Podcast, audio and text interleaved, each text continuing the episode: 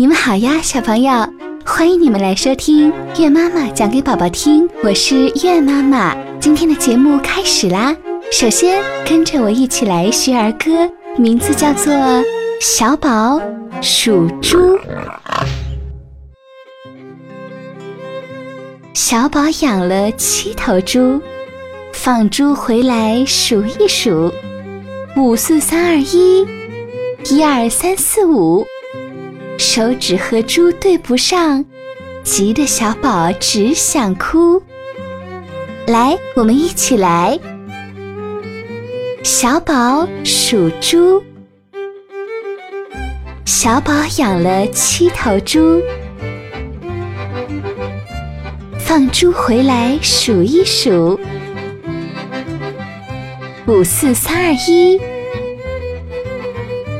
一二三四五。手指和猪对不上，急得小宝只想哭。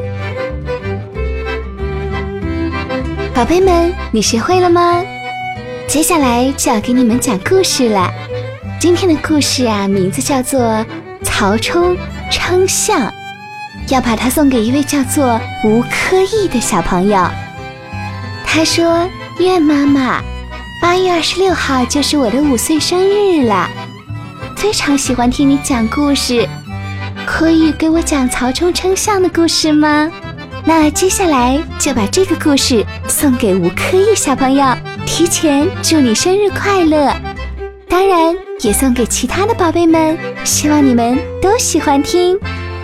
那故事开始啦！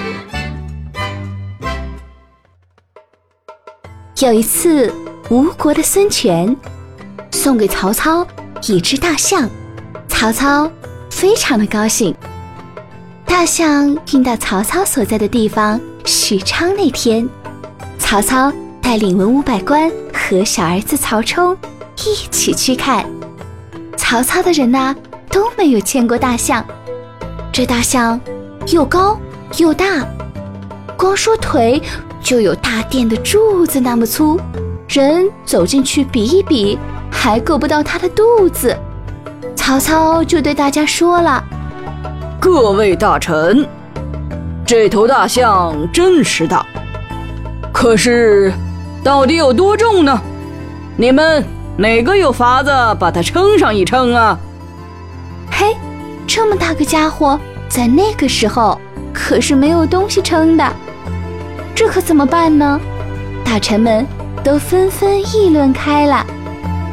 一个说：“在臣看来，只有造一杆顶大顶大的秤来称了。”另一个说：“哦，这可要造多大的一杆秤啊？呃，再说大象是活的，也没办法称啊。我看只有把它宰了，切成块儿来称。”他的话刚说完。所有的人都哈哈大笑起来，大家说：“哈哈哈，你这个办法呀，真叫笨极了！为了称重量，就把大象活活的给宰了啊，不可惜吗？”大臣们想了很多办法，一个个都行不通，真叫人为难了。这时，从人群里走出一个小孩，对曹操说：“爸爸，我有个法。”可以称大象。曹操一看，正是他最心爱的儿子曹冲，就笑着说：“哈哈哈，你小小年纪有什么法子？来，给为父说上一说，看看有没有道理。”曹冲把办法说了。曹操一听，连连叫好，吩咐左右立刻准备称象，然后对大臣们说。走，咱们到河边看称象去。各位大臣随着曹操来到河边，河边停着一只大船。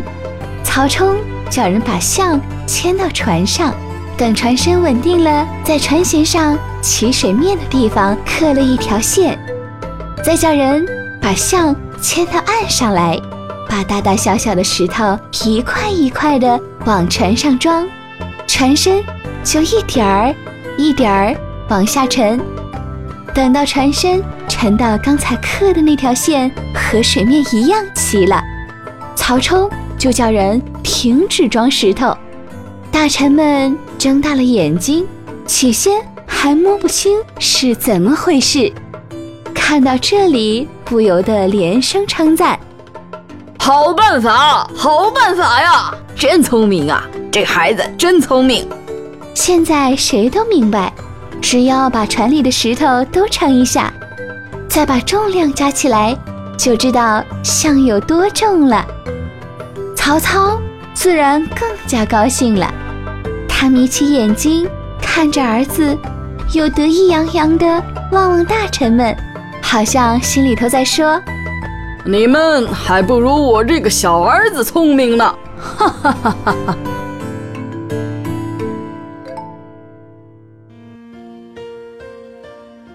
好啦，宝贝们，这个故事讲完啦，你们还喜欢吗？